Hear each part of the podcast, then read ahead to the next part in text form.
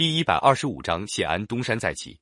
公元三百八十三年八月，苻坚亲自带领八十七万大军从长安出发。向南的大路上，烟尘滚滚，步兵、骑兵再加上车辆、马匹、辎重，队伍浩浩荡荡，差不多拉了千把里长。过了一个月，苻坚主力到达项城，益州的水军也沿江顺流东下，黄河北边来的人马也到了彭城，从东到西一万多里长的战线上。前秦水陆两路进军向江南逼近，这个消息传到建康，晋孝武帝和京城的文武官员都着了慌。晋朝军民都不愿让江南陷落在前秦手里，大家都盼望宰相谢安拿主意。谢安是陈郡阳夏人，出身士族，年轻的时候跟王羲之是好朋友，经常在会稽东山游览山水，吟诗谈文。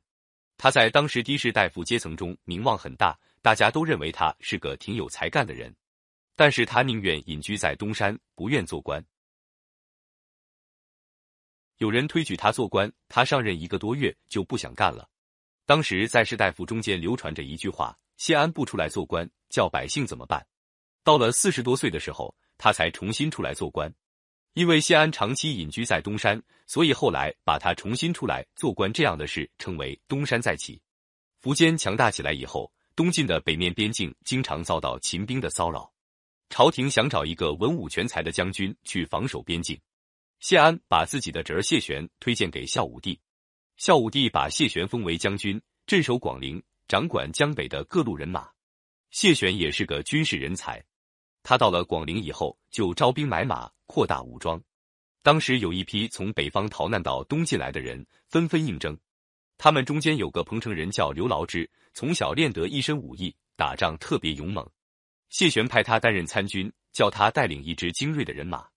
这支人马经过谢玄和刘牢之的严格训练，成为百战百胜的军队。由于这支军队经常驻扎在京口，京口又叫北府，所以把它叫做北府兵。这一回，苻坚率领百万大军进攻东晋，谢安决定自己坐镇建康，派弟弟谢石担任征讨大都督，谢玄担任前锋都督。带领八万军队前往江北抗击秦兵，又派将军胡斌带领水军五千到寿阳去配合作战。谢玄手下的北府兵虽然勇猛，但是前秦的兵力比东晋大十倍，谢玄心里到底有点紧张。出发之前，谢玄特地到谢安家去告别，请示一下这个仗怎么打法。哪知道谢安听了像没事一样，轻描淡写的回答说：“我已经有安排了。”谢玄心里想，谢安也许还会嘱咐些什么话。等了老半天，谢安还是不开枪。谢玄回到家里，心里总不大踏实。隔了一天，又请他的朋友张玄去看谢安，托他向谢安探问一下。谢安一见到张玄，也不跟他谈什么军事，马上邀请他到他山里一座别墅去。到了那里，还有许多名士先到了。张玄要想问，也没有机会。谢安请张玄陪他一起下围棋，还跟张玄开玩笑说要拿这座别墅做赌注，比一个输赢。张玄是个好棋手，平常跟谢安下棋，他总是赢的。但是这一天，张玄根本没心思下棋，勉强应付，当然输了。下完了棋，谢安又请大伙一起赏完山景，整整游玩了一天，到天黑才回家。这天晚上，他把谢石、谢玄等将领都召集到自己家里，把每个人的任务一件件、一桩桩交代的很清楚。